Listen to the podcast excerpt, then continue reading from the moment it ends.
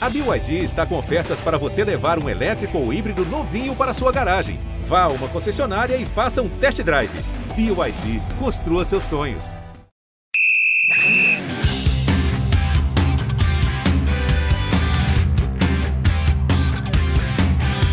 Fala galera, rodada tripla número 96 entrando no ar. Eu sou Amanda Kesterman. Hoje estou aqui substituindo a nossa âncora Ana Thaís Matos, que foi ancorada por um problema nos aeroportos do Brasil, não pôde estar aqui com a gente, porque, enfim, a, a gente, nós somos pessoas reais, com problemas reais, temos problemas que temos que resolver, que não chegamos a tempo para gravar o nosso rodada tripla, mas a gente jamais ficaria desfalcado, inclusive, porque a rodada é tripla, mas quando a gente está desfalcado, a gente vira um quarteto, uma rodada feito por quatro. Estou aqui hoje com Bárbara Coelho, Michele Gama, que já é a segunda semana seguida que está aqui com a gente. É muita honra, não sei nem como agradecer essa presença inenarrável.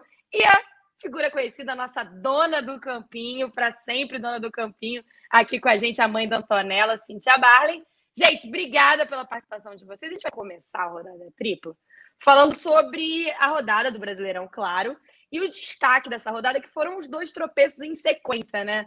Parece aquela coisa meio que aconteceu no passado com o próprio Flamengo Internacional, que trataram o Campeonato Brasileiro como uma batata quente. Olha, acho que eu vou deixar para você, acho que vou deixar você chegar.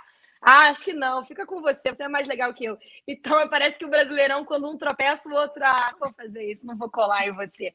E o Atlético Mineiro tropeçou e o Flamengo não soube tirar vantagem disso, não soube aproveitar e depender só dos seus esforços no Brasileirão e também tropeçou em casa contra o Cuiabá começar falando com você, Michele, que você está do meu lado aqui. É... Para quem não sabe, Rafa Barros vai brigar comigo, mas eu vou falar. A gente está fazendo aqui um teste em vídeo. Estou vendo todas elas, estão todas maravilhosas na segunda-feira. Nem parece, Bárbara hum. Coelho, que antes da segunda-feira tem o domingo, mas daqui a pouco a gente fala disso. Vamos, Exatamente. Vamos ouvir, vamos ouvir a Michele.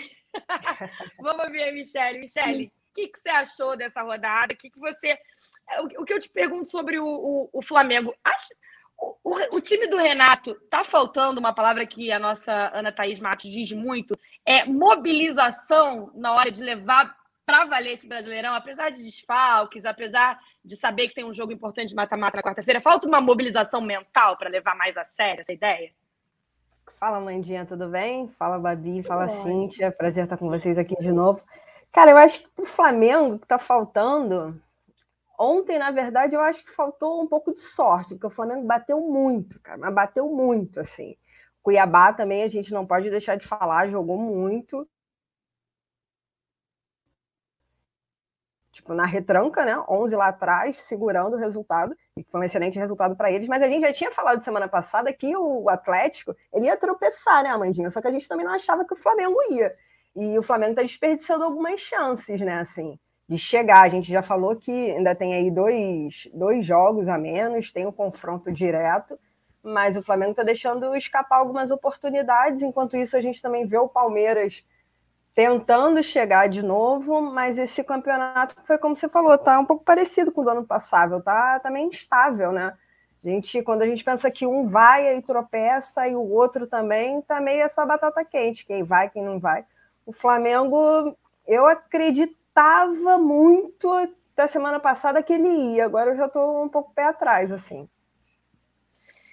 Hum, e, e, também tem uma coisa, né? Olhando os dois jogos, eu fiquei analisando hoje os melhores momentos dos dois jogos do Flamengo, eu assisti inteiro, eu vi só um pouquinho do jogo do Galo. Uma incapacidade, né, Cíntia, que os times têm de furar retranca, né? Tanto o time do Renato quanto o time do, do Cuca, porque vão enfrentar jogos assim, jogos onde o, o o time sabe que o time adversário sabe que é inferior tecnicamente e vai se posicionar ali para tentar segurar um pontinho que é importante para qualquer briga que você tenha no Campeonato Brasileiro. Então, eu, me chamou atenção a incapacidade mesmo de, de furar retranca e vou jogar também aqui, Cíntia, jogando a bola para você. E quem inventou que essa ideia de botar zagueiro no ataque para tentar ganhar jogo é boa, hein? Da onde veio isso? Já funcionou alguma vez? Olha, não, fun não funcionou já com o Cuca fazendo isso, uh, acabou eliminado depois pelo Palmeiras. Eu acho que falta aquela, uh, aquela, aquele treinamento mais de opção, né? Você tem uma retranca pela frente, você sabe como joga o adversário, o Cuiabá já joga assim, há tempos, ele consegue parar os adversários assim. E me, me chama atenção nisso, a falta de repertório no final, no desespero que o Flamengo não tem.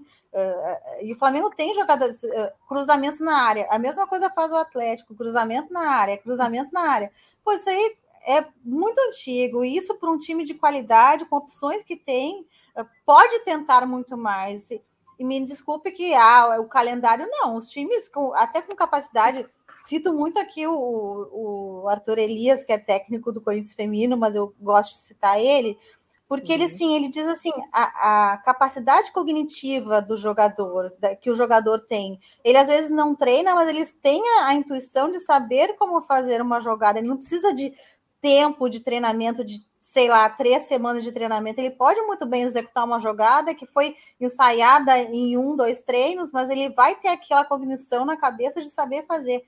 E parece que, que, que não é treinado isso, não é passado isso para os jogadores. Na, na, hora do desespero, vai de qualquer jeito, meu Deus, bota a bola na área, que é a solução mais simples, e, e, e nisso a gente pede, inclusive, uh, torcedores, né? Os torcedores param de ver a gente, vão ver o campeonato Fica europeu, chato, né? Fica chato. chato. É bola é. que vai, bola que vem, bola que vai, bola que vem, e o torcedor cansa, né? Eu acho que é por aí. Babi, tô adorando seu, sua cabeça concordando aqui com a gente, concordando. Não, Principalmente é, quando ela falou da falta de repertório total para é. tentar passar por esses ferrolhos, né? É, e assim, um time como o do Flamengo, que dispõe de um elenco invejável, é, é um pouco contraditório você encontrar essas limitações em, num jogo contra um adversário como o Cuiabá. Acho que a Michelle foi perfeita, né? Acho que a gente não pode deixar de reverenciar também a partida que fez o Cuiabá com a sua proposta de jogo, você gostando ou não, com as limitações que a equipe tem, ela conseguiu fazer um bloqueio na frente da área do Flamengo. O Flamengo teve muita dificuldade, abusou dos lançamentos, como a Cintia comentou, e aí sentiu muito a ausência do Pedro, que é hoje o atacante de referência na ausência do Gabigol. Esse, para mim, foi o maior, o maior desfalque do Flamengo ontem, né? Acho que a gente está citando aí duas coisas importantes. Você vê um Renato com muita dificuldade em encontrar um repertório para essa equipe que dispõe de um elenco incrível, mas você também tem a ausência de um atacante de referência que é muito importante para esse tipo de jogo, que é um jogo que você precisa quebrar, que você precisa furar essa, essa defesa tão armada, principalmente nessa entrada da área. E o Pedro é a solução nessa bola aérea, né? Infelizmente, acabou que no jogo de ontem, para os flamenguistas, isso não aconteceu. Para quem gosta de, de, de, futebol e não está muito preocupado com quem vai ganhar o campeonato, a verdade é que a rodada foi boa dessa, né? Porque está só embolando e a gente vai até o fim nessa. E eu acho importante a gente olhar para esse time do Flamengo também e tentar entender assim. Por exemplo, o Gustavo era uma solução? Não, não era uma solução. Se você tem, por exemplo, o Michael um pouco mais aberto, jogando de beirada, né? Um jogador que abusa da velocidade, o jogo de ontem não era para um jogador com essa característica, né? Porque o Cuiabá Cuiabá sequer se lança ao ataque para te dar, por exemplo, a opção de contra-atacar, te dá a opção de você virar o jogo num contra um, que é uma característica forte do Michael. Então, ontem eu acho que faltou mesmo o Flamengo pegar, óbvio, né? Assim, sem querer também, a gente acho que, acho que vale a gente ponderar várias coisas, né? Uma delas é que o Flamengo perde o seu principal atacante para a seleção brasileira, é uma questão uhum. de, de, calendário e a gente não vai discutir isso. O seu substituto sofre uma lesão, é difícil mesmo, até para o Flamengo. Mas eu acho que para o time que é hoje, para o elenco que, que essa equipe conseguiu formar, as dificuldades encontradas ontem me passa muito mais por uma limitação de trabalho, e eu acho ótimo a gente citar o Arthur, que é um cara excelente em encontrar soluções para os seus trabalhos, e muito mais do que uma, uma incapacidade desse elenco de produzir. Eu acho que ontem existiu uma limitação no trabalho do Renato que ele vai ter que pensar quando ele tiver adversários novamente pela frente, novamente pela frente como o Cuiabá. E é só isso. Passa, fazendo ah. um parêntese, é que a gente espera muito do Flamengo, porque o Flamengo é. já mostrou muito para não só para o torcedor do Flamengo, né? Mostrou muito para o torcedor em geral que gosta de um jogo bonito. Então, o, Flamengo guardou isso na memória de quem assiste futebol, e é isso que a gente não está vendo agora. É isso que é. falta esse repertório aí, esse jogo mais bonito que o Flamengo mostrou para todo o Brasil para conquistar os títulos que conquistou recentemente. Isso, Mas, inclusive, é um fantasma tem... né, para o Flamengo, né? Tem que jogar desculpa bonito, te... né, Michele? É, desculpa te interromper, Amandinha, mas também Manda ver, você pode uma tudo. coisa que o Flamengo está muito visado, né? Já o quê? Desde 2019, pelo menos, que todo mundo assiste o que o Flamengo faz, mesmo depois com, com a vinda do Renato, acho que as pessoas, os próprios adversários, já conhecem muito o repertório do Flamengo. E todo mundo sabe do poder ofensivo dele, tanto com o time titular ou com o time reserva. Então, quanto mais o Flamengo vai chegando nos campeonatos, que vai disputando, mais ele é visado e mais o, os adversários, os outros treinadores, tentam uma forma de parar ou tentar conter o Flamengo. Ou seja, é isso que a Bárbara falou, segurando o Michel pelas beiradas. Ontem não teve, não teve a presença do Pedro, mas eu também anulando qualquer, qualquer outro atacante que esteja lá na frente. Então, acho que o repertório do Flamengo é isso. Vocês, a gente está batendo na tecla que falta repertório, mas também o que ele tem apresentado já está sendo muito visado pelos adversários, né? Exatamente. E, cara, eu acho que é, é importante a gente também falar do, do que foi a derrota do Galo, né? Porque o, o Galo tomou uma virada que interrompeu uma sequência impressionante, né, de, no Campeonato Brasileiro. Para mim, continua sendo favorito ao título brasileiro de 2021. Só que, assim, não vou nem é, entrar muito no jogo do Galo, porque quando está muito tempo invicto, uma hora você vai deixar de estar. Assim, não, isso também é, isso é futebol.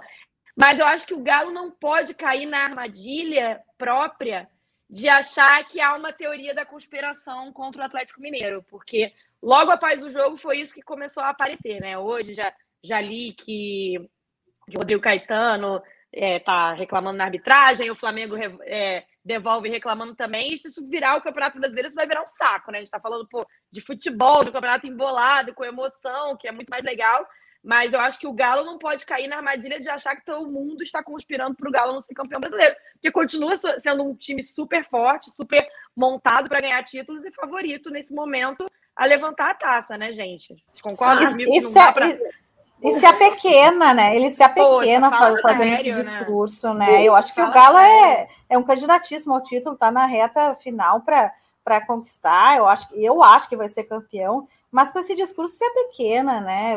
Diante do Chatão, futebol. Né, cara? É chato. Não, super chato. E assim, o, o Cíntia, é, no esporte espetacular da semana passada aconteceu uma coisa que eu falei, cara, inacreditável como é que as pessoas conseguem inflamar esse tipo de discurso. Eu e o Lucas, a gente estava passando a tabela do campeonato. Aí a gente passou pela pontuação do Atlético Mineiro, os 11 pontos de diferença, e o Lucas brincou. É, mas o Flamengo tem dois jogos a menos, né? Então vamos esperar nossa, a torcida do Galo, uma parte da torcida, né? Generalização, não estamos aqui para isso. Começou a pô, bombardear a gente em rede social, falar Ai, que a gente Senhor. pro Flamengo. Cara, eu fiquei numa boa. Aí teve uma pessoa que não veio tão agressiva assim, que veio só com uma palestrinha. Eu respondi, eu falei, cara, vocês estão com 11 pontos de vantagem na tabela. Vou ficar mandando mensagem para mim, cara, para perturbar. Curtam esse momento, né, Flávia? Aproveita, faz uma promessa aí, sei lá, não sei, pega a sua fé, agarra a sua fé, vai ser campeão brasileiro. Né? Um time que não conquista isso desde a década de 70, pô, não enche o nosso saco. Mas isso acaba sendo um discurso inflamado por isso, por dirigentes pós-jogo. Chato pra caramba, dois clubes referências é. no Brasil, fazendo dois trabalhos incríveis. Aí chega na segunda-feira, a gente quer falar de bola, tem que falar do que os caras estão falando de arbitragem, de complô, de ah, pô, para, cara. Coisa chata, né? Tá na hora de crescer, o futebol precisa crescer. Eu Cresçam. encho muito eu encho muito o saco aqui, o Cíntia e, e Michele, com as meninas, assim. Eu tô com um ranço bizarro do esporte, assim, do futebol Aqui no Brasil, no mundo também tem seus defeitos, não acho que não é só o gramado do outro que é mais verde, não. Acho que a gente tem que ponderar várias coisas. Mas eu acho que assim, essa é a frase. Eu acho que o futebol precisa crescer, precisa deixar de ser menino, cara sabe? Acho que tem umas repetições aí de reclamações de calendário, reclamaçãozinha de arbitragem, reclamaçãozinha de complô. Para, gente. Porra, rodada após rodada, reta final de campeonato do brasileiro, essa, essa, essa injeção de saco, sabe? Vai jogar bola, vai pensar no jogo, vai armar sua equipe da melhor maneira, vai pensar em estratégias para o seu torcedor se sentir à vontade para ir ao estádio, vai investir no seu marketing. Pô, chato pra caramba, bando de dirigente querendo aparecer também. E Bárbara, são coisas é que, isso. Exemplo, calendário, arbitragem, que são coisas que são debatidas com a CBF no início do ano, no início da temporada. Ai, fala, então, calendário. Vai lá, e apre...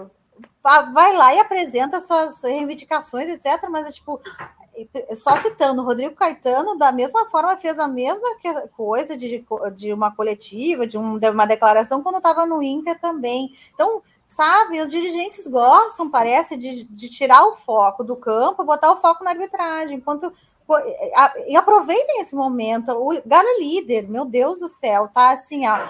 Usando tá a palavra da moda, desfrute, galera. Desfrute. Desfrute. E justamente porque a gente quer um futebol mais maduro, a gente não vai ficar falando de arbitragem nessa segunda-feira, porque ninguém merece. Então a gente vai passar para o nosso te é, próximo tema. Aí eu quero perguntar para vocês o seguinte: vocês já, todas aqui já terminaram o relacionamento, né? Algumas vezes. Gente, vamos entrar nisso.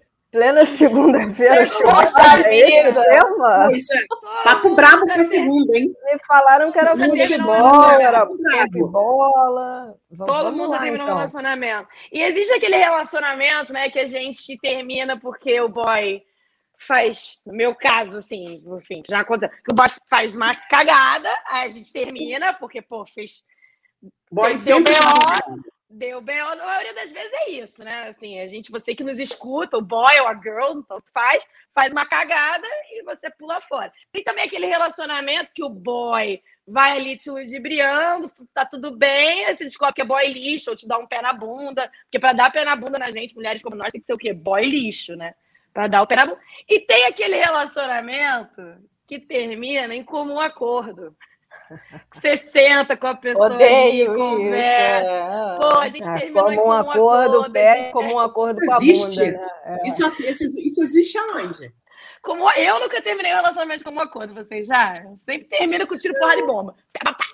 É só para enganar a realidade, né? Enganar a realidade é o comum acordo do relacionamento. É. né? Comum acordo, comum acordo. Aco- Comum acordo virou a palavra da moda também no relacionamento entre treinadores e clubes, porque o comum acordo, vocês que nos escutam já devem ter percebido, virou a brecha que os treinadores e os clubes, e não é, não tem santo nessa história não, porque é para os dois lados, assim, em algum ca alguns casos a gente vê que os treinadores são vítimas desse comum acordo, de verdade, mas tem casos que é comum acordo é, é bom para os dois, para burlar aquela regra que foi votada pelos clubes no ano passado na CBF, onde o clube só pode demitir uma vez durante o campeonato, de- se demitir mais de uma, tem que colocar algum funcionário que já- seja funcionário do clube para treinar. E a gente está vendo que essa regra foi burlada, acabou. O Crespo saiu de comum acordo, o Mancini sai e volta de comum acordo, Filipão foi comum acordo. Ninguém mais é demitido, ninguém mais fica insatisfeito, Babi, com, com o trabalho? O que, que vocês acham, Michele? Cara, Podem antes falar, da Babi estou falar, eu só queria pedir um comum acordo mesmo, que é o do presidente da República. Esse comum acordo eu não ia reclamar em hipótese alguma, assim. Essa demissão em comum acordo seria ótimo. Ia Ok. ser super de boa. Mas o comum acordo, para mim, é o jeitinho brasileiro, né? É esse relacionamento, mais um relacionamento abusivo do, do futebol brasileiro. É claramente o jeitinho que, tipo, pegaram aquela brecha ali e todos os técnicos ou estão sendo demitidos ou estão, se- ou estão pedindo demissão através do comum acordo. A gente viu uma. a- acho que foi a Ana Thaís que encaminhou a matéria que foi ontem, o Babi, no, no Esporte Espetacular, que a galera de Recife fez, Sim. sobre sim. o sobre essa questão do comum acordo e a da quantidade de técnicos que já foram demitidos, que já pediram demissão através dessa brecha. Ou seja, não serviu de nada. Fizeram ali só uma votação no início do, do ano, que foi meio que pau a pau, né? Acho que 11 clubes votaram a favor e 9 contra, então você já sabe, já dava para ver por ali que a galera não era a favor e encontraram um jeitinho que foi isso que a, que a Mandinha falou. Está sendo bom para os técnicos, para quem quer sair, buscar outros, outros rumos, como o Wagner Mancini, por exemplo, e para os clubes que estão vendo uma maneira de não ter que não ter que é, ter nenhum problema mais com os técnicos, né? Eu acho certo a galera que está entrando na justiça, acho que é o Felipe Conceição, que ex-técnico do Cruzeiro, se não me engano, agora está no Remo, Exato. entrou na ele mesmo. justiça porque, cara, é uma conversa fiada esse comum acordo. É isso, meu chefe chega para mim e fala: ah, vou ter que te demitir. Eu Vou falar, ah, não, não aceito, vou continuar aqui. Cara, óbvio, você vai chegar num comum acordo, mas isso é o puro jeitinho brasileiro, na minha opinião. Não, perfeito. Assim. É difícil até acrescentar, porque para mim a, a fala da Michelle é o que eu ia falar também. É, não tem o menor cabimento. Você não, a gente não tem a capacidade de cumprir uma regra para minimizar alguns problemas que a gente reclama todo ano, né? Que são as trocas incansáveis de, de, de treinadores aqui no Brasil. E a gente conseguiu, parabéns, assim, a gente teve a capacidade de diante de uma regra finalmente criada, discordando ou não dessa regra, podendo melhorar ou não essa regra, a gente já conseguiu burlar, a gente já conseguiu estragar o negócio todo. Então, assim, é, é, infelizmente eu não vejo saída, eu não vejo saída assim para o nosso esporte. A partir do momento que não existe nenhum amadurecimento por, por parte desses clubes e um entendimento que ele pode, ele pode ser melhor, ele pode ser, ele pode ser mais saudável, ele pode ser mais leal. Então a sensação que eu tenho é que eles ficam lá fazendo um bando de besteira e a gente fica aqui debatendo as besteiras que eles fazem. E a gente tem cada vez menos tempo para falar do que é relevante, que é do futebol. Então, assim, assina embaixo que a Michelle falou, isso aí é bagunça mesmo. E é, e é, bem também, era uma reivindicação dos próprios treinadores, né? E nessa hora. Eles, eles reivindicaram, reivindicaram, porque o mercado é muito instável, e chega nessa hora, eles não se unem para fazer valer isso. Então é também uma classe desunida, né? Que então deixa assim, vai aceita é como um acordo e tudo bem, entendeu? Então eles conseguiram que a CBF aprovasse isso, então seria a hora deles se unirem e tentarem brigar por isso, mas nem nessa hora eles estão brigando unidos por isso e eles aceitam essa, essa, essa atitude dos clubes e nessa negociação. Então, é, não tem mais o que falar, né? E nessa mesma reportagem que a Michelle citou do Esporte Espetacular dessa semana, do último domingo, a gente está gravando na segunda, o Ney Franco diz que ele assinou a saída dele, se eu não me engano, do CSA, pode ser, em comum acordo, para não prejudicar o clube. Então ele fala, pô, eu assinei não foi como um acordo, eu fui demitido, mas para não prejudicar o clube, a gente a gente faz esse, esse esquema. Enfim, e aí no fim das contas não muda nada do que já era feito no futebol brasileiro nas, nos últimos 50, 60 anos, não muda em nada.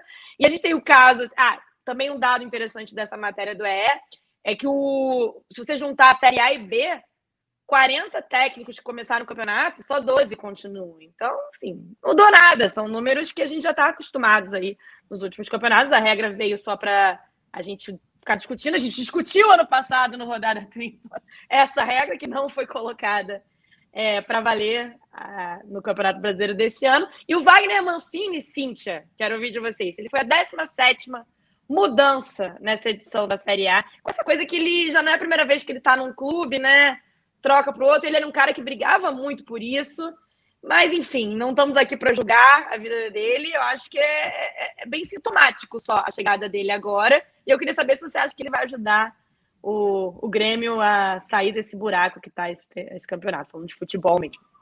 Eu acho que ele, ele chegou com uma proposta assim: uh, ele, uh, os jogadores reivindicaram, até a gente no GE. Globo, uh, os guris publicaram isso sobre o Grêmio, que os jogadores reivindicavam com o Filipão de o time jogar para frente, jogar ofensivamente. O Filipão tinha sempre essa intenção de jogar defensivamente, jogar por uma bola. O Mancini já chegou com outro discurso, já diz: meu time joga ofensivamente. E já deu esse resultado ontem uh, no, no jogo contra o Juventude, essa vitória por 3 a 2 Claro, a, defesa ainda está meio batendo cabeça, até pela. O Kahneman ali é o que está funcionando, agora. Uh, não estava completa a defesa, ele sentiu, mas eu acho que não, não vejo muito segura essa, essa fuga do Grêmio do rebaixamento. Eu acho que é muito difícil. Eu vejo que é muito difícil você engatar uma sequência tão grande de vitórias com um time tão estável. Mas eu vejo que pelo menos ele está propondo a forma de jogo que os jogadores queriam jogar. Olhem só, né? Clube refém dos jogadores, mas ok. É. Os jogadores queriam atuar dessa forma, ele está jogando dessa forma. Por aí pode ser que o Grêmio tenha um respiro, mas eu acho muito difícil a situação do Grêmio. E aí a gente até passa para a nossa próxima discussão aqui no Rodada, que é quem desce, quem sobe, quem sobe, quem desce a briga na, nas cabeças da B e nas partes de baixo, perdão o termo, da A. E eu acho que o Grêmio, o Grêmio está lembrando muito o Inter de 2016. Me lembra, e sim, sem querer, é, jogar praga no Grêmio, tô, tô gremista, não posso é, Não, mas a história é igualzinha. A história parece é igualzinha. Muito, cara, parece muito, porque. Só a questão é do, da questão do Grêmio hoje tem a, é saudável financeiramente, uma coisa que o Inter estava se estruturando. Mas a questão da história é, é, muito igual. Tinha um time forte também, tinha um time com Se bons você olhar no papel, nomes. o Internacional jamais tinha um time ali na, em 2016 para ser rebaixado. E ficava aquela sensação, não sei como era para vocês, que o, o Internacional, ele. Ah, ele tá perdendo muito jogo, mas, cara, o Inter tem fulano Beltrano, pô, não, não, não vai cair. Não vai, não, vai chegar uma hora vai ganhar, ia perdendo. Aí o Inter fazia um negócio que o Grêmio também fez. Eu conversei com um amigo meu lá do Sul, Rodrigo Oliveira, ele que me atentou isso, o nosso querido Perguntinha. Que é, o Grêmio ganha um jogo importante, vai lá ganha do Flamengo, mas perde um jogo logo na sequência, dois jogos. Então eu tô um pouquinho ressabiada com esse Grêmio, Bárbara Coelho. O que, que você tá achando? É um Grêmio. Essa briga ali embaixo. É, eu acho que é um Grêmio que passa muito sufoco e é um Grêmio que não consegue se reorganizar desde que o Renato saiu. Né? Acho que o Renato deixou um furo aí, deixou um, um buraco nessa equipe, deixou um, um, um legado é, extremamente positivo para o clube em relação aos títulos, mas é como se ele não tivesse conseguido ser substituído. E aí eu acho que a gente pode ir além, né? Porque o trabalho do, do Renato não era só dele, era um trabalho de comissão técnica, até bem, bem interessante, assim. Quando a gente fala do Renato, é legal a gente não falar só do que ele uhum. fazia. E é um treinador que teve a capacidade de reinventar o Grêmio nos últimos anos com muita facilidade e com pouco material humano. Porque ele perdeu jogadores muito importantes que eram referências, e ele conseguiu substituir esses jogadores no próprio elenco. Porque o Grêmio não é um, um clube hoje que dispõe né, de uma saúde financeira que dispõe, por exemplo, o Flamengo, o Atlético Mineiro. Então ele precisa trabalhar com uma realidade muito inferior. E lembrando também, assim, que quando um time chega ao patamar que o Grêmio chegou nos últimos anos, você sempre coloca o sarrafo muito alto. Então, assim, ver o Grêmio, depois de tudo que conquistou nos últimos anos, né, sem conseguir brigar por absolutamente nada, ainda brigar contra o rebaixamento, é assustador, porque ele tem aí uma história nos últimos anos de, de, de uma história muito vencedora né? Em sequência, maior, as, são as maiores vitórias mais importantes da história do clube. Então, assim, um clube que se reergueu, né? Um clube que se reconstruiu também, que passou por tantas dificuldades no início do século, por exemplo, e que depois conseguiu se reinventar e pegou uma ótima sequência nos anos. Mas acho que a situação do Grêmio é muito delicada. Eu acho que ainda voltando ao ponto de maturidade, se a gente pensar nessa soberba, né?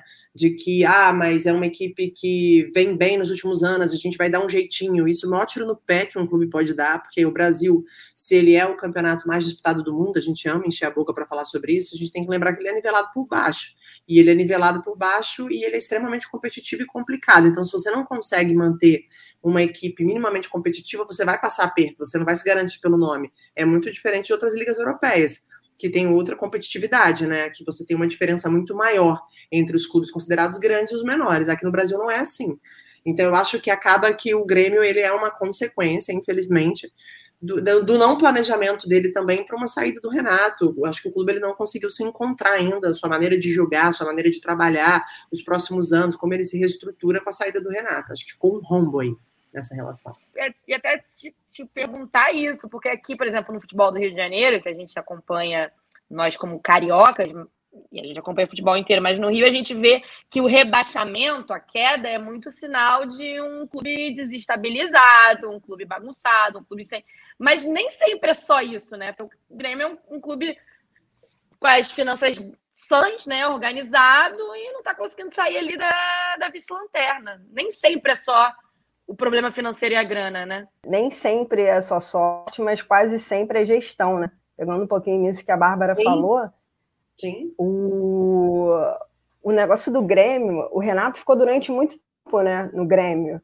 E acho que passa muito essa questão dos clubes. Quando a gente estava falando sobre mudança de técnico agora pouco, mas acho que passa muito também por isso, por uma um tempo de trabalho assim. O Grêmio acho que teve dois técnicos num período curtíssimo assim.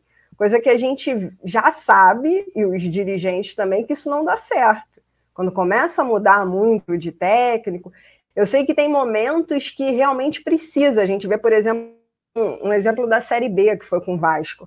O Vasco tentou com Lisca, não deu certo, ficou pouquíssimo tempo, trocou, agora veio o Fernando Diniz, o Vasco está voltando a embalar. Mas, assim, quando um treinador, com uma comissão, é, e passa por períodos de turbulência, por, por períodos melhores, acho que o resultado do trabalho é melhor do que essas mudanças de, de treinador, de, de estrutura. A gente tira também, eu estou falando mais de Série B, porque, como eu falei no último programa, eu sou botafoguense, eu estou acompanhando muito a Série B, mas o Cruzeiro tem passado passado muito por isso, que aí também é, falta tudo, né? Falta gestão, falta, uhum. falta tudo no Cruzeiro, falta treinador, falta. É. Falta, falta tudo, muita assim, coisa. falta Cruzeiro, torcida né? e gente que é. apoie, mas falta muita coisa no Cruzeiro. Mas acho que o Grêmio tem passado um pouco por isso, assim. Tudo ele passou nos últimos anos de ter uma gestão, de, de pensar a longo prazo, acho que agora não está rolando, e nesse campeonato não, não, não tá rolando e não vai rolar mesmo, porque o Grêmio precisa fazer tudo que ele não fez no primeiro turno, ele precisa fazer muito mais agora na, nesse retorno, né? Eu acho que uma coisa sintomática, uma frase que eu vejo muito do Grêmio. O Grêmio não sabia porque ganhava e agora não sabe porque perde ele entregou, digamos assim, é uma frase clássica, porque ele entregou. Adorei, pro... adorei. É, ele não sabia, porque ele não. Hoje ele não sabe porque perde, porque não sabia porque ganhava, não tinha um planejamento para saber.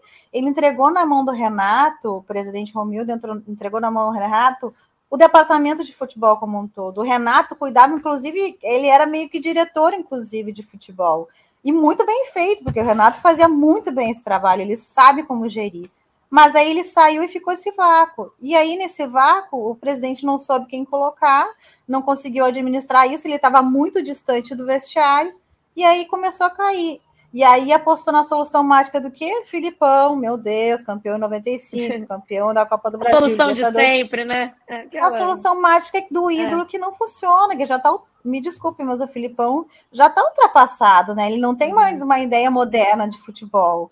E ele chegou ali como ídolo, naquela coisa de motivação. Não funcionou. E aí, aí entra naquele ciclo vicioso de troca de técnicos. E aí, aí para é. perder tempo nessa, nesse círculo aí de, de rodadas e rodadas e rodadas, é fácil para se enterrar no rebaixamento. É, mas ainda dá tempo, né, gente? Ainda dá tempo. E é muito bom que a gente esteja falando de rebaixamento, e a Michelle falou, quando ela estava falando dessa questão do Grêmio, que ela tem acompanhado a Série B, porque eu acho que a gente às vezes não fala tanto quanto deveria de uma Série B como essa especificamente, que é uma Série B cheia de campeão de Série A, né? Uma Série B super forte, com times, enfim, é, que atrai a atenção das pessoas, times de campeões brasileiros como Curitiba, Botafogo, Cruzeiro, é, Vasco da Gama.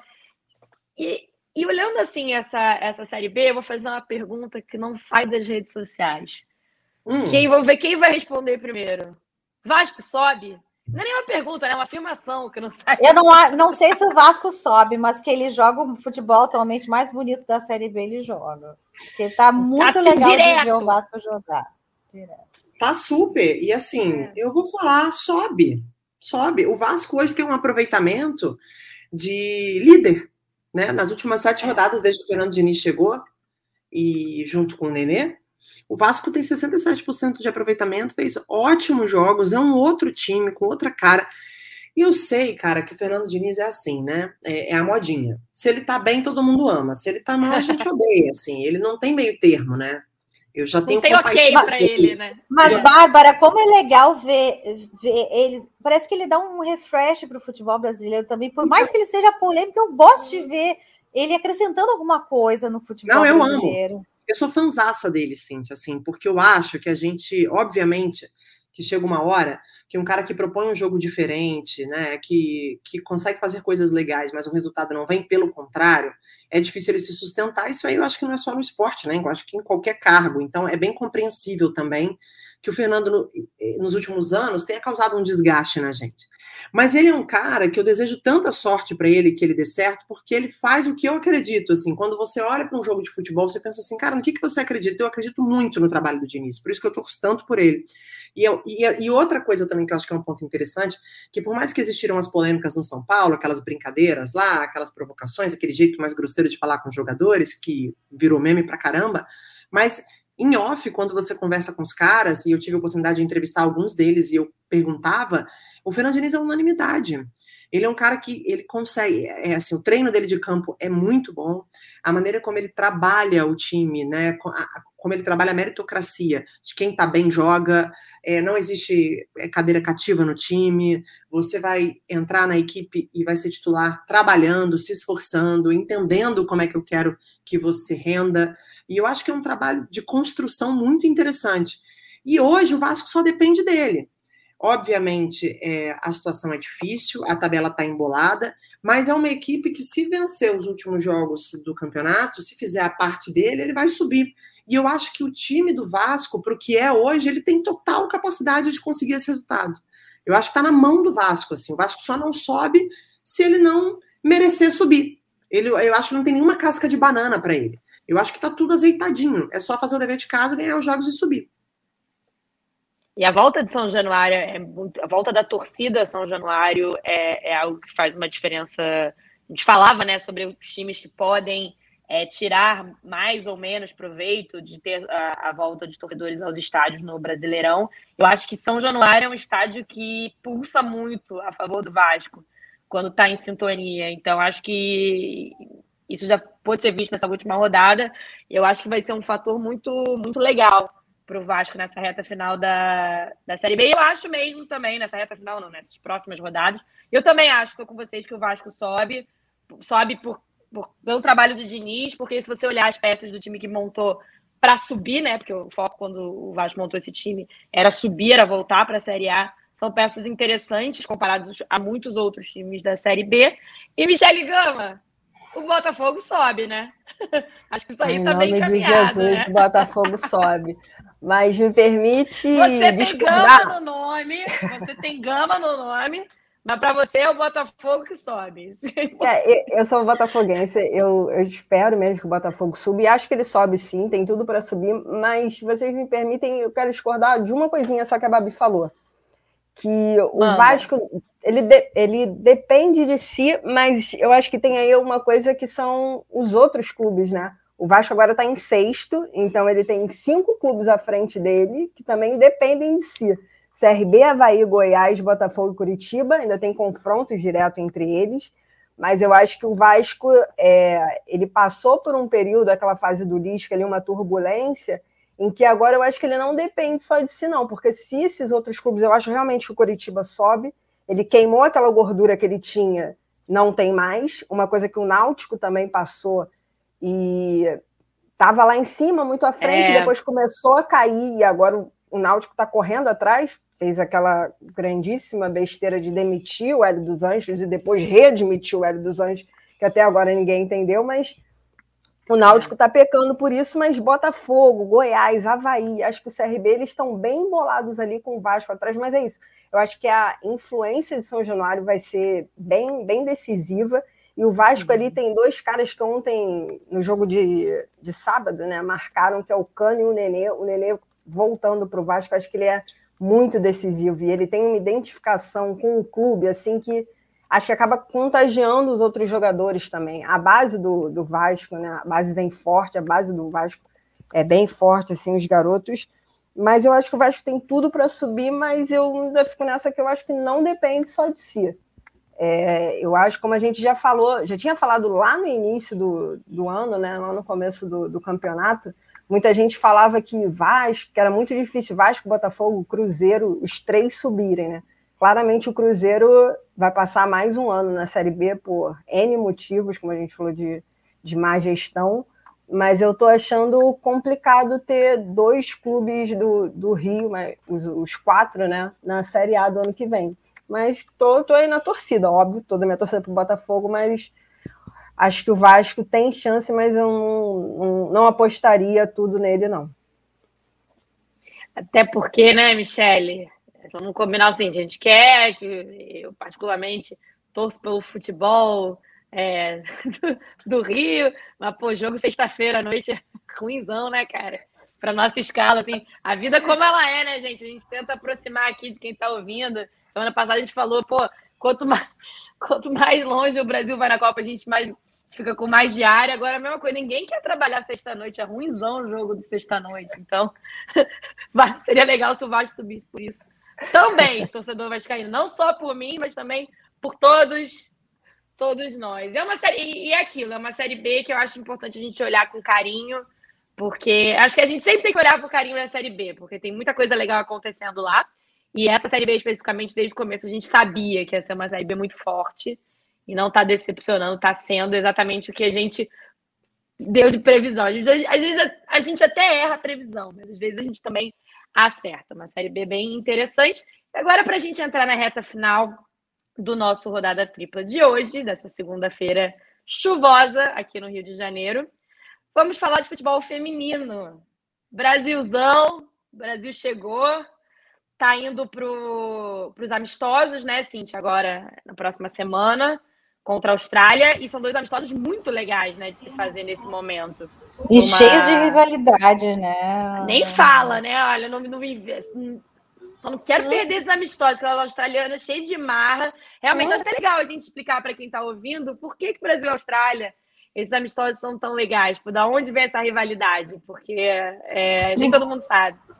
Teve, em 2015, começou mais ou menos essa questão a bombar, porque a, o Brasil foi eliminado nas oitavas de final pela Austrália na Copa do Mundo de 2015. 2016 teve a, a virada. O Brasil eliminou a Austrália nas Olimpíadas de 2016, mas sempre teve essa. A gente, a seleção feminina sempre fez muitos amistosos contra a Austrália, então criou aquela rivalidade até dessas eliminações, mas também uh, a Kerr também já deu uma provocada algumas vezes do Brasil no Twitter, né? Uma, uma jogadora também que é bem sanguínea e é bem uh, identificada com a seleção australiana, marrenta, joga marrenta no Chelsea. demais.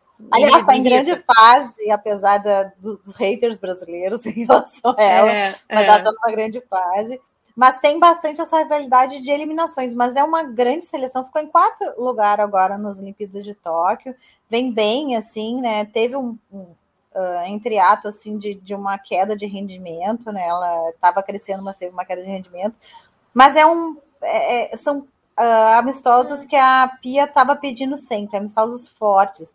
Se contra a Argentina foi um teste mais até para furar a defesa argentina, contra a Austrália são testes fortes, porque elas marcam forte, têm boa, uh, boas jogadas ofensivas, uh, opções ofensivas, então acho que vai ser um bom teste esses dois amistosos, dia 23 e 26. E o que, que, que, vocês acham que, que, a gente tem que ficar mais de olho nessa seleção? Assim, a gente tem a volta da Bia e da Rafa, que também é bem importante, mas a Bia e a Rafa a gente já sabe como jogam, a gente já sabe que elas jogam muito, são peças fundamentais, mas ah, das novidades mesmo. Pô, a novidade, pô, goleira não é uma novidade que a gente vai poder talvez tanto ver, muito mais do que a Pia vai conseguir ver nos treinamentos, mas Adriana, será que a gente vai ver mais da Giovana? O que, que, você, que, que você acha que a Pia vai O que, que vocês acham que a Pia vai conseguir colocar para a gente ver de diferente do que a gente viu nos últimos amistosos, agora contra uma seleção mais forte como a Austrália? Só um parênteses, Amanda, a, a, a Rafa e a Bia foram, acabaram sendo cortadas, né? Porque elas.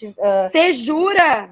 Pela questão sabendo. da saúde mental, elas teriam que fazer um, um. A China exige uma quarentena muito extensa quando é. Quando as, as pessoas saem de lá, agora os atletas. E, e pela saúde Nossa. mental delas, de não terem que enfrentar uma nova ficar quase 30 dias isoladas de novo. A 30 dias?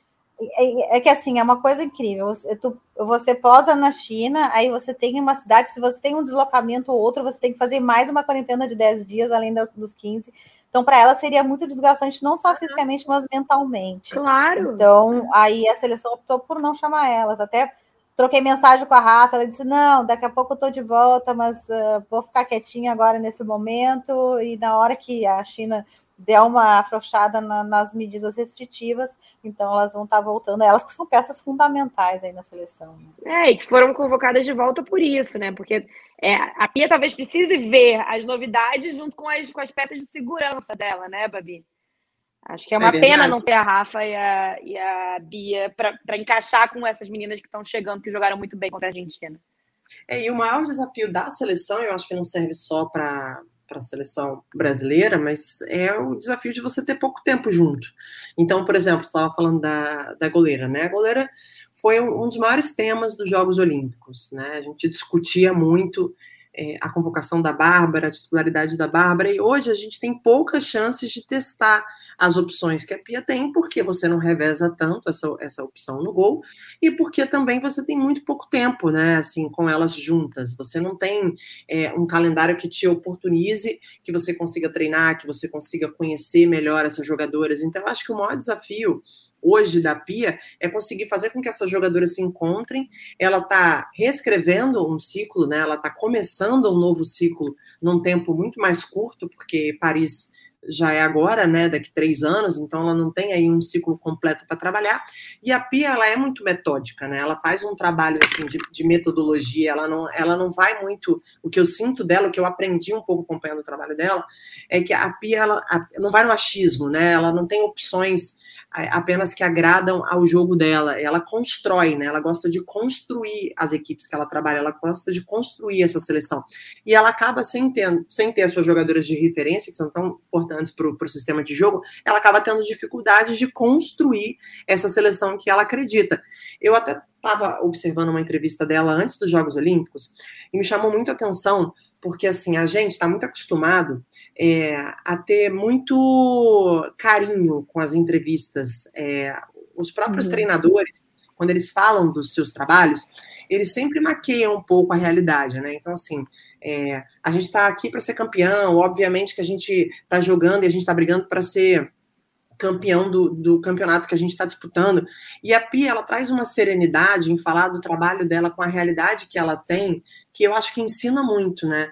E eu, acho, eu lembro que ela falou, ela falou, olha, Jogos Olímpicos, para gente, o objetivo, obviamente, é medalhar, mas a gente está em uma perspectiva de quartas de final, que seria super interessante para esse trabalho.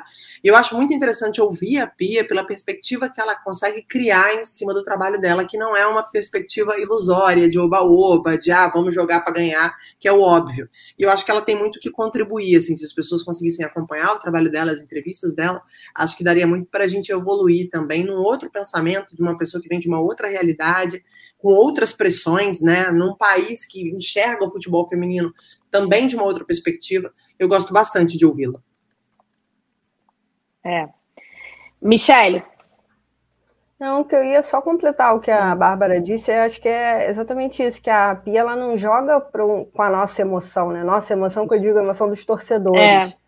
Tipo, se durante a Olimpíada a gente estava reclamando, e a gente fala também mídia especializada, porque na hora ali a gente entra numa de ah, mas por que, que me bota a Marta para vir marcar a lateral, não sei o quê?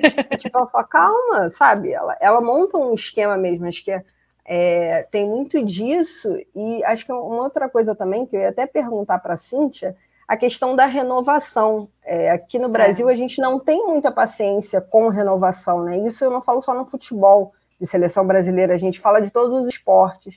Eu acho que o futebol feminino, em especial a seleção, também está passando por esse processo e eu ia te perguntar, assim, só o quanto você vê a importância da Pia nesse processo de, de renovação para a seleção, nesse novo ciclo, como, como a Babi falou. Eu acho que é muito importante, sabe, Michele? É, porque ela, na Suécia, ela fez todo esse papel de renovação da, da seleção da Suécia, que depois a gente foi ver, pô, a Suécia decidiu agora. Uh, recentemente as Olimpíadas de Tóquio, tem toda uma renovação, e ela que trabalhou essa base da Suécia para chegar no topo. Então, Sim. ela é muito especialista nisso, ela sabe como fazer o todo. Não é só a técnica que vai lá e faz o esquema tático da seleção principal, não. Ela olha o todo, ela escolheu todas as, as eh, os técnicos das seleções de base. Uh, detalhe: as seleções de base jogam no mesmo esquema da seleção principal, então por exemplo, as, as meninas que vieram da, do sub-20, elas chegaram na. A Bruninha, por exemplo, que é a, lateral, ela chegou na seleção principal, ela disse: ai, ah, não, eu já sabia como a Pia jogava, mesmo jogando o jogo. Ela foi titular contra a Argentina e ela já falava assim: não, eu já sabia como a Pia jogava, porque eu jogava assim na sub-20 e eu já tinha intimidade com o esquema e com a proposta Legal. de jogo. Ou seja, você já está formando um todo. Isso é muito importante. E isso as pessoas não veem. As pessoas vão lá e veem o resultado puro. Ah, não, a Pia não faz isso como tu falou. Ah, a Marta não está jogando não sei o quê. Não, você tem que ver o todo do que ela está fazendo e qual a importância desse trabalho que ela está fazendo. E a Pia falou, Michele, é, pegando gancho no que você perguntou sobre renovação, ela falou lá numa entrevista dos Jogos Olímpicos de Tóquio algo que me marcou muito, né? Porque, mais seja uma, uma frase simples que, e pareça muito mais de impacto, veio de dentro dela, né? Porque a pergunta era justamente sobre renovação, sobre esse futuro, essa, porque a, o futebol feminino, para a grande maioria do público consumidor brasileiro, ele se resume a Marta, Formiga e Cristiane. E a Cristiane já não estava lá, esse Formiga já foi. Então é um, é um caminho que ela que ela está fazendo parte de, desse desmonte. E ela falou que ela espera que o torcedor brasileiro olhe com muito carinho para o que está vindo, porque ela conheceu já e ela sabe o que ela tem na mão para trabalhar e ela vai ter jogadoras muito boas. Abre aspas para Pia, não é a Amanda que está falando. Melhores, inclusive, que a Marta. Melhores, no plural. Eu falei, gente, essa mulher está acreditando no que ela está vendo, porque é uma. Para dizer que ela tem meninas que podem ser melhores do que a Marta, porque a gente tem que lembrar também, acho que a gente às vezes esquece um pouco, eu conversei já isso muito com você, Cíntia, né, porque você produziu aquele Globo Repórter da Marta, né, antes da Copa do Mundo 2019. A Marta é uma força da natureza. Dentro do. Justamente do... jogava sem chuteira, né? Pelo amor é, de Deus. Ela né? é uma força da natureza. Ela, ela é desse tamanho porque ela é uma força da natureza, porque ela nunca teve estrutura, ela não tinha uma pia olhando para ela desde a base, trabalhando ela, uma estrutura de trabalho, de preparação física, é uma estrutura financeira, foi uma força da natureza que a trouxe a ser seis vezes melhor do mundo. E, então, você tem meninas hoje com talento espalhados por esse Brasil, podendo ter uma estrutura para você trabalhar. Isso já é um ganho muito grande. E aí eu acho que são é, duas coisas que eu vejo completamente é, diferentes, mas que no fim se casam, né? Que eu acho que a gente tem que valorizar muito o peso pia no nosso futebol brasileiro, na transformação que isso vai trazer a longo prazo. E aí, meu lado um pouco, talvez um pouquinho diferente, a pia ali na beira do campo, eu dou, eu dou minhas cornetadas também. Se, se, se demorar para mexer, dou aquelas cornetadas mesmo, porque o cornetado está dentro de mim e eu não perco. Mas acho que são duas coisas completamente diferentes. Eu acho a presença da Pia um negócio gigante para o nosso futebol feminino. E eu acho que, como qualquer técnico, ela erra e acerta. Acho que ela errou na, na Olimpíada, acertou na Olimpíada e vai acertar como todos nós, né? Acho que é basicamente isso. Para a gente seguir, vocês querem falar mais alguma coisa de Pia? Ou podemos Não, seguir? Por mim, tudo ótimo. Por mim, estamos, estamos bem de Pia. E vamos fechar, Cíntia, com o nosso Paulistão feminino, semifinal. Esteve aí na tela do Sport TV. Queria que vocês trouxessem os destaques de vocês. O meu destaque, gente, meu destaque está antes da bola rolar dessa semifinal. Um encontro num clássico paulista, um encontro em campo entre Formiga e Cristiane. Para mim, isso, isso é ouro. Para mim, isso é, foi a imagem mais legal do fim de semana. É, poder ter o um encontro delas duas, enfim, que aconteceu em campo, é circunstâncias. Para mim, assim, poder ainda presenciar isso. Uma acabou de se despedir da seleção, a outra não teve ainda, pode ser que volte, mas não teve a despedida que eu acho que merecia com a camisa da seleção brasileira por tudo que representa, mas poder ver elas jogando um campeonato paulista, com, com, uma estrutura montada, um legado muito, muito importante de ser dito da, da Aline Pellegrino, na televisão, com a gente assistindo, comentando, é muito legal. E é isso. Queria ouvir de vocês o que vocês acharam do Paulistão, que foi um, é um campeonato que espero muito que sirva de exemplo para esses campeonatos estaduais que vem por aí, para a gente não ver aquelas vergonhas que a gente viu nos últimos anos. Eu quero salientar que falaram muito do Palmeiras, mas eu acho que o grande desafiante sempre nos últimos anos do Corinthians tem sido a Ferroviária, que faz um trabalho excelente em termos de futebol feminino, dá a mesma estrutura para o masculino e para o feminino. A gente tem que uh, exaltar muito a Ferroviária pelo trabalho que faz, por manter esse trabalho e olha, o Corinthians ganhou 1 a 0 com o gol da Gabi Zanotti, mas a Ferroviária faz sempre jogos dificílimos contra o Corinthians.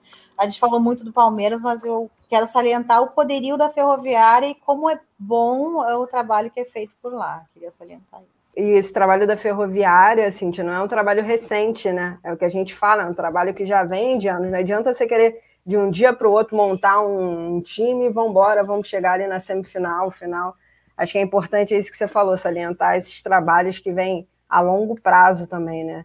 E eu pego um, pego um rabicho aí nesse destaque que a, que a Mandinha trouxe, por ver Formiga e ver Cristiane. É mó legal, assim, para quem também acompanha futebol feminino há um tempo, acho que muito mais para elas, mas também para quem vê de fora, pô, você vê sendo televisionado, tendo toda uma, uma mídia, tendo todo um, um, um, aparato por trás, que você falou da, da Aline Pellegrino, né? Eu acho, pô, mó legal, assim, de ver. Ainda falta muito, muito, muito, muito, sem querer comparar com o futebol masculino, mas ainda falta muito do que elas merecem, do que outras mulheres, outras pessoas que lá de trás já vêm buscando isso, mas, pô, acho que é um passo bem legal. E são essas cenas que marcam, né? Da gente ver assim, falar, caraca, eu, eu vejo formiga, eu já fico um pouco tremendo, assim, mas eu acho muito legal de assistir. Emociona, né? emociona. Ela é. Ela emociona muito. É, eu vou, eu vou na carona da Michelle. É, as coisas elas acontecem em consequência de um, de, de um trabalho, e eu acho que a gente está num ponto muito legal de começar a conversar sobre o futebol feminino, sobre a, profissionaliza a profissionalização desse esporte, né?